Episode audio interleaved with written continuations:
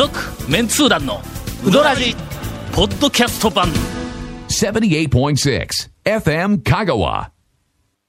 オープニング小ネタのコーナー。じゃあそのコーナーはいありまいやもうしたね本当に小ネタなんやけども。いやいやいやいいですよ。あのー小ネタを広げていきましょ香川県出身の、うんほう。えータレントはい。を有名人はいはいはいはい。であの讃岐うどんのことをテレビで語る時って、まあよう見るやん。うはいあのご当地のなんかうん。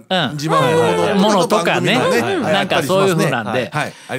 するとまああの本人たちは、えーっとまあ香川県出身やけども、香川県で、うんを離れて長いから。讃岐うどんの最新情報とか、なんかまあ最新情報に限らず現状、あんまりこう、あの反映していないコメントをしたりするわけや。もちろん讃岐うどん愛とかの、えーまあ讃岐うどん好きなとかいうふうなのあるんかもわからんけど、まあ番組用に讃岐うどんのコメント代表みたいな感じでこう出てきたら、いやいやそれはないぞみたいなことを時々言うえー人もおるわけや。いかんいかん何人かに絞られるぞ。いや まああれもね、番組側がまあ作ったこうなんていうか、ねああ制作の方が作ったなんかコメントを言う時うん。もまあまああそうか。よくあるコメント自体もまあそういうふう台本に近いものがあるんうねそれを言わか。されてるって言ったら変ですけど言ってるだけ。でこないだこの間？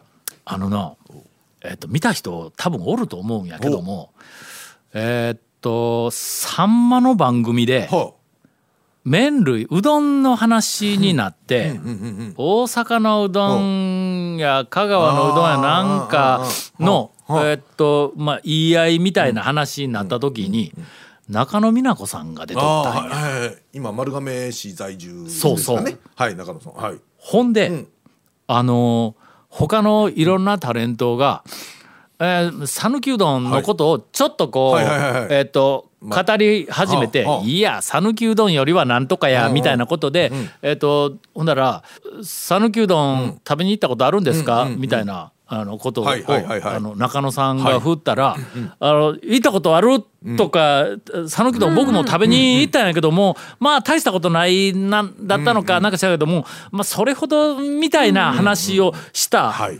途端に間髪を入れずに中野さんがはい「どこ行きました?」って聞いたんや。はいはいはいはい。これ正解。はい。正解はい。あののええ。讃岐うどん行って食べたことある？っていう全国のタレントがに対して、はい。え食べたことあるんだったらどうでしたか？言うて話を進めるやつは讃岐うどんのことが分かってない。はいはいはいはい。どこに行って何を食べたかまあまあによって、よりますよね話が。そうそうそうそう。それはそうだそれで讃岐うどんを語るなやっていうぐらいのそのバリエーションの違いがあるんや。ほんでそれをの間髪入れずにほう「讃岐うどん食べたことあるんですけどね」言うて言うたら「どこ行ったんですか?」言うて言えるって。俺はのええ。あの中野美奈子さんは信用する。そうその一言でね。あれはもうほんまにに久しぶりどころか初めて、はい。あの全国ネットのテレビで、えー、とタレントが出て、はい。香川県出身のタレントが讃岐うどんのことを語った、うん。えーっと場面の中での、はい。俺の中でのもうあの最高峰だ。けどあれそこの一言の部分で最高峰って思えるのはすごい。まあまあそれはそれですごいですね。言えんぞそれ。ねですよね。まあ分かってなかったら言えんああああああぞそれも考えててないの。間髪を入れずに目三角にしてどこに行きましたって。これはの 俺は魂を感じたねええものすごく。ええええほんだらその後まあはい。これちょっとうかつなこと言えんだけどその後そのの後にはい。どこに行きましたかって言われてそのタレントがどこに行ったって言うたと思う。俺もうの目が点になったんやけどえ連れてあのの行ってもろったそこで自分でうどんを作って食べられるところに行ったって言うたんだ。中野うどん学校やがいやいやいや、の？うん、そこはあの中野うどん学校さんは別にええんですけど。あれエンターテインメントのとこやんか。そこはうどん屋といううん、か、うどん屋というわけでないやろ、けどそのなんかあのよその県のタレントは、うん。その中野うどん学校で自分で作ったうどんを食って讃岐うどんでやると、うん。あれで讃岐うどんを語ろうとそうですね。しよったわけや。するとのほう中野さんがね。あれあれは讃岐うどんじゃない言うて言えんでないか。あまあね。絶対言えんやん。ね。やっぱり中野うどん学校は、やっぱりそういうの、まあうですね。なんかこう遊びをするようなのアトラクションするようなところやからそこで、それももうちょっと悩んだ風でないね、ん。もうその瞬間に、あそこは、エンタメですからって一言で言うたんや。これも見事な、そうですね。やっぱりはい。全国ネットの元アナウンサーならではの言葉の選び方やね、あの二言で。そうですね。選び方と分かってないとそう。選べないう。分かってないと出ない、ね。あのツッコミの「どこ行きました」というふうなえーとてもすがすがしいはい。えーっとテレビの番組を見たという えーオープニングでございました。そうなんやねん。続メンツー団のウドラジ。ーポッドキャスト版ぽよよん.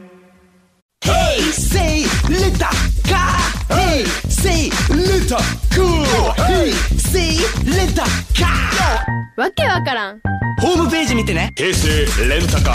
Hey, say letter car. Hey, say letter cool. Hey, say letter car.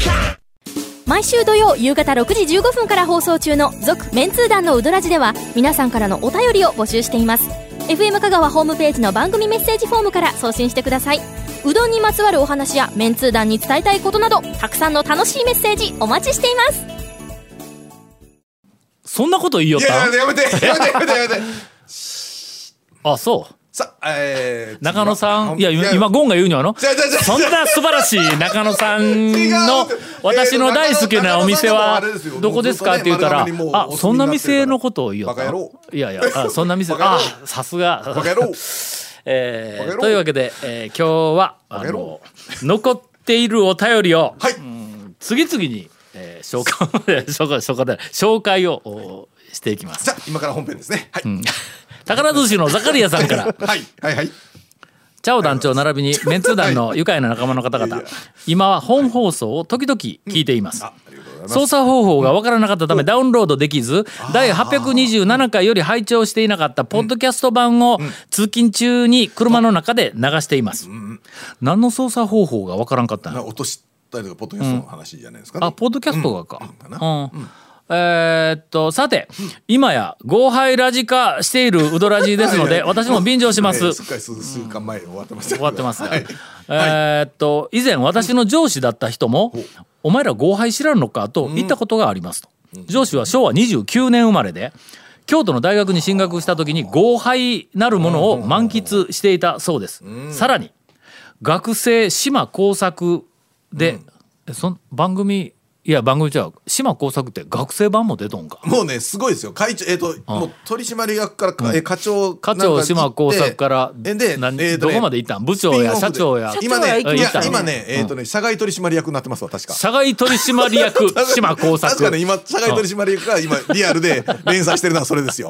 あの辞めて会長になって辞めて、えっ、と別の会社の社外取締役も今やってますからね。ほんま、ええそのうちそこら辺が全部退いて、え隠居島工作みたいなやつもこう出てくるん。ででその間途中のスピンオフで、うん。昔の若い時の主任島工作とかなんかそんなやつも、あのありましたから多分そのあたりの話だと学生島工作やぞ。学生の頃の島まだ工作の就職もしてない段階か。そういう話の多分ねスピンオフの作品があると思いますが、学生島工作編で工作が合杯に参加するという内容を読みましたって、あるんやって。ん団長は電車で移動し現地でほにゃららでしたが、ほにゃららでないわ。現地で現地で健全な奈良の大仏を見て帰ってきたやない。まああのほにゃほにゃらら言ったらお前。昭和な昭和な感じでほにゃらら失礼な。誰が不邪院やねんお前 認めとるから。え違う違う違う。なんでやねん、えー関東と京、えー京阪神の違いがあったのかと,、えーとえー考えましたと、えー今もこんな集まりがあれば参加してみたいものです、あいつものリクエストはさだまさしの「君のふるさと」をお願いします。お願いされません。か なんでやねんこれ、FM とかね。AM とかね。大体そういうご杯ネタいただきました、はい。続きまして、あーこれも時代やね、ミルオ君からいただいております、愛媛県の60代の男性ですが、あはいいつもポッドキャストで散歩しながら楽しく拝聴しています、はいありがとうございます。なイヤホンか。でしょうね、ん。えこれは何や？え携帯。携帯か。あ携帯というかスマホ。スマホ。スマホイヤホンでウドラジがずっと聞けるんか、まあまあ聞いて、そこトイフで落として、すいません、ええ。ちょっとスマホ苦手 苦手なもんで、ねまあ。えー聞き始めて5年以上になります、はい。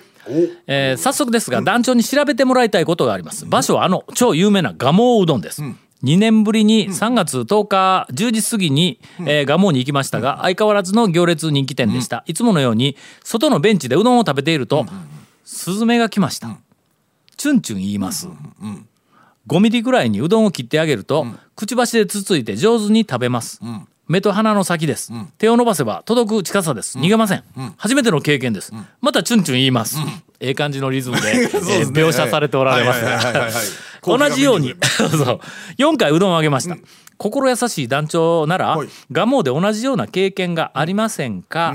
さすがの蒲生うどん。スズメにも愛されています。行列で並んでいた方々も、えー可愛いと言って見ていました、このスズメの行く末をうぜひ調査してください、蒲生の大将ならこのスズメのことを知っているかも、蒲生の名物になればと思いますという時代やはいはいはいはない。これはすいません。あのす20年以上前に、はい。はい。えーすっかり話題に、ね。えーはい。なっていた話。ええ。蒲生のはい。スズメ、ガモのすすめはい。えー香川県で動物と触れ合えるうどん屋、はいえーというのを、ちゃんとあの頃に特集をして紹介をしました、そのうちの一つが、蒲生に行くと、はい。スズメがうどんをお食べに来ると、はい。で、まあ常連のお客さんが、はあれもいつや？あの恐るべき出した時にはもう乗ったからの、1995年にはもうこの、はい。えー、と話題は盛り上がっておりましたえー蒲生の、えーっと隣道挟んだ隣のはい。家のところから今は切られとるけど、はい。ものすごく大きな木があったんねんあそこ。あね。何の木や先端か、ななんかの大きな木があって、そこの木の枝のこう、なんか茂みの中がスズメの巣だったんです。ねはい。あそこにようスズメがおって、はいうん。ほんでおっちゃんがうどん食いながら、うどんの切れ端をはいはいポイって投げたら、あそこからスズメがバタバタバタバタはいはいってはいよっけ降りてきて、はい盛り上がりますよほんならまあ一切れではもう間に合わんから、ほんならみんながちょこちょこと掘ったら、はいはいはいはいほんならそこら中にスズメがバー降りてきて、うどんを食べるというのは、蒲生の名物の、ですね名物光景だったんや。はいそのうち、まだほんだっけあの頃はそんなに大きなブームでなかった頃やの90年代の最初の頃やからまだ人が、えーと殺到し始めたの90年代の終盤、後半あたりからやからの、まあまあまあまあのどかなか時だったんや。でそれがだんだんだんだん人が来始めて、ほんでスズメがいっぱいおるから、あのうどんをやるおっさん見て、わ私もとか言って、あの素人はあんまやるなよ、あのやり方 やり方にもの度が度があるからの大抵ベテランのおっちゃんはの当時の人はこれ以上やったら残すっていうふうななんかこうなんか感じ多分わかるんだ。ほんならそこにうどんがこう散らばっとったら汚いやん、それからなんかその辺の、うんちょっと腹8分目ぐらいで抑えてやるぞみたいな感じのやつがある。おそのうちのみんながうどんを、みんながというか何人もがやり始めたら、スズメがだんだん贅沢になってきて、ほううどんごときで寄ってやるかみたいなスズメが出てき始めてほんだら、ベテランのおっちゃんが客のおっちゃんがその辺の気配を察知して、天かすに。天かすって言ったらあそこ天かす売ってないからの、取った天ぷらのはいはいはいはい。にの衣をちぎって、はい。天かすにだしを染み込ませて投げるんや、ほんだらそれまでほう。うどんに見向きもしなかったスズメが、天かすなら食ってやるかと。えだしだしが染みた天かすなら食ってやるか言って、パタパタと降りてきて食べるっていうシーンまで、はいはい。あの私は目撃をしておりますという時代がありました、うんちなみにあと動物を見られるうどん屋、はいは、まあ、有名なのはまず中村の猫、ね猫。はい。えーあはい。はい。何代目かやの？あそうですね。えあれ猫最初から横に寄ってきよったよの、うんいついて いついてってじゃないんですけど。客がうどん食うたら横に寄ってきて、はいはい。ほんで座っとったら足のところをこう吸っていくねん。こうなんや、そうですねなんやあのにゃーとか言うて、そうにゃーとか言うて来るんや。真っ明らかにうどんくれという、あのメッセージや。はいはいほんでこううどんをやると、なんか面倒くさそうに食うんの猫はえな。そうですよ。首振りながら。山越えもね猫がね寄ってきて食うんですよね。山越え猫が寄ってきよったんか。はい。なんかマニア内でキングキャットって呼んでましたよ、ほんま。山越えの猫な山越えやからな、はい。キングやからな、はい。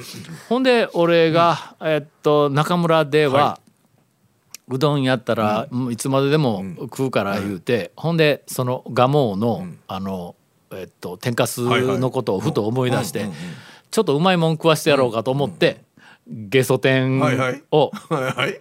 かじってはいはい。ゲソ天の先っちょだけええ。だしたっぷりつけはいはい。てポイってやったらスンスン言うて匂いを嗅いでそのまんま向こう行きよったんや。それ後で俺はゴンに教わったんだ。ええ猫はゲソ食ったらいかんねんっての。ねいかんいかんですね。あれなんでやる死ぬんか？消化がいかんかったかな。うん。食べ合わせダメ何や消化せんのか猫は。なんかイカはいかんというね。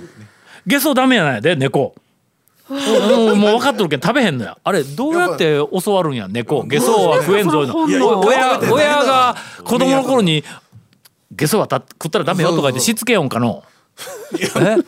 いやどうなんでしょうね。一回痛みに遭ったんかもしれないですけどね。あ痛い。あ一回痛い目に会うてから見ながらそれからね、ええ。あとはね有名なのは池内の鯉。そうですね。恋そうですね。はい恋は。今もおるんかの、えーとね少しだけ少しだけおるんか、はい。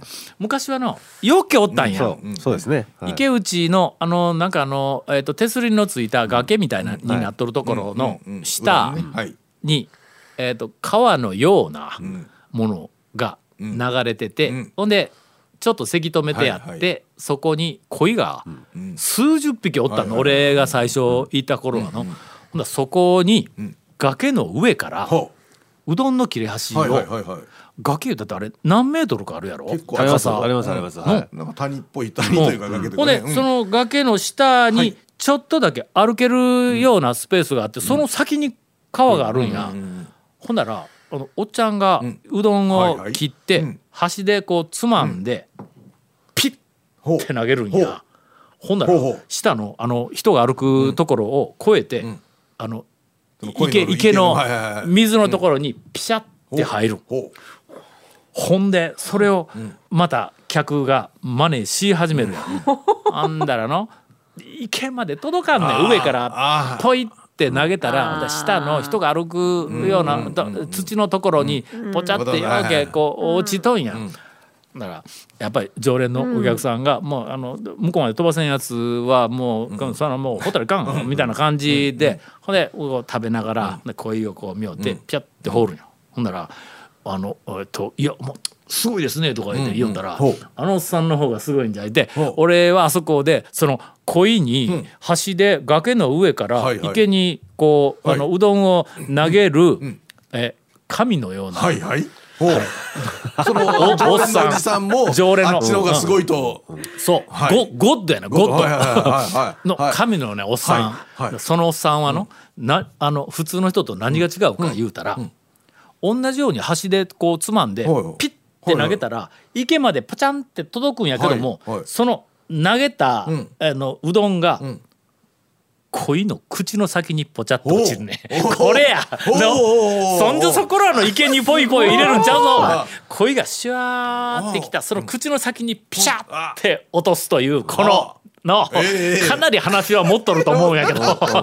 いやいやまあまあ鯉釣るのに昔ね、うん。あの茹でたうどんの玉、ああそうだ餌やってまからね。したよね、うん。うんやってましたからまあまあ好物なんでしょうな、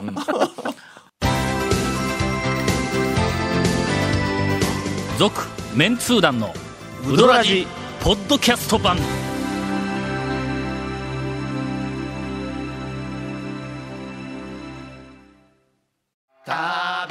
メンツー団のウドラジ過去800回の放送からタオ団長が厳選した面白ネタをテキスト版としてパーク KSB アプリで無料公開。口は悪いが愛に満ち溢れた誠実な讃岐うどん情報。毎週火曜日更新。パーク KSB アプリを今すぐダウンロードして笑っちゃおう。あとは今はなき、えっと岩田屋のカラス。カラスやったっけ？カラスや。